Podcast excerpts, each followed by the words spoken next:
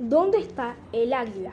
Es necesario que el hombre blanco enseñe a sus hijos lo que hemos enseñado a lo nuestro, que la tierra es nuestra madre. Cuando los hombres escupen el suelo, se escupen a sí mismos. Esto lo sabemos. La tierra no pertenece al hombre, sino que el hombre pertenece a la tierra. El hombre no ha tejido la red de la vida, es solo una hembra de ella. Lo que ocurre a la tierra les les ocurrirá a los hijos de la tierra. Todas las cosas están relacionadas como la sangre que me une a una familia.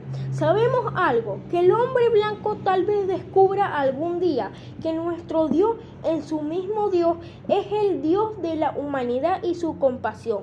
Es la misma para todos. Esta tierra es preciosa para Él y causarle daño es mostrar desprecio hacia su Creador.